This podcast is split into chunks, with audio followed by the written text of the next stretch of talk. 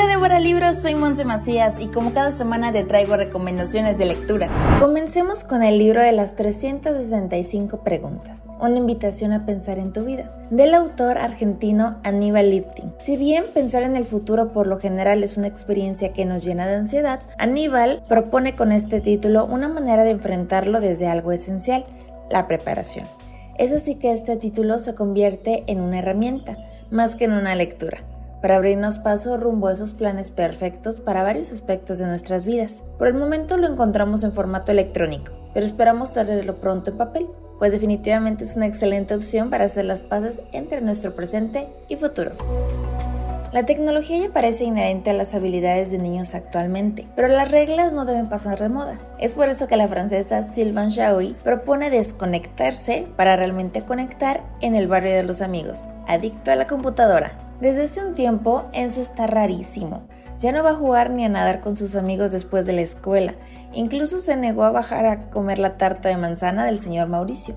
Mia, Tim, Rose y Sam están preocupados por saber qué le pasa y descubren que Enzo se ha vuelto adicto a la computadora. Por suerte, para cada problema hay una solución. Sus amigos le ayudarán a expresar lo que siente y juntos encontrarán la alegría de vivir desconectados.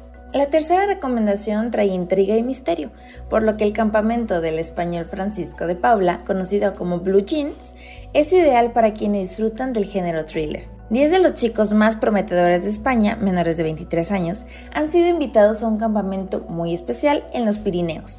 El precursor de esta idea es Fernando Godoy, uno de los hombres más ricos de España que busca a alguien joven que le ayude a dar una nueva imagen a su imperio y que en el futuro ocupe su lugar.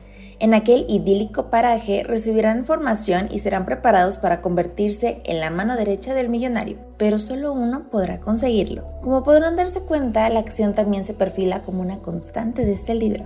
Una buena forma de iniciar este mes de junio definitivamente es leyendo.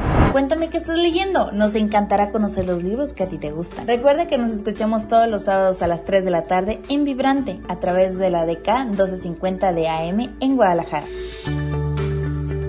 En la producción, Cristian Cobos. En Twitter, Chris Cobos D. A mí me encuentras como Monse-P Macías. Nuestras vidas son libros abiertos. Hasta la próxima.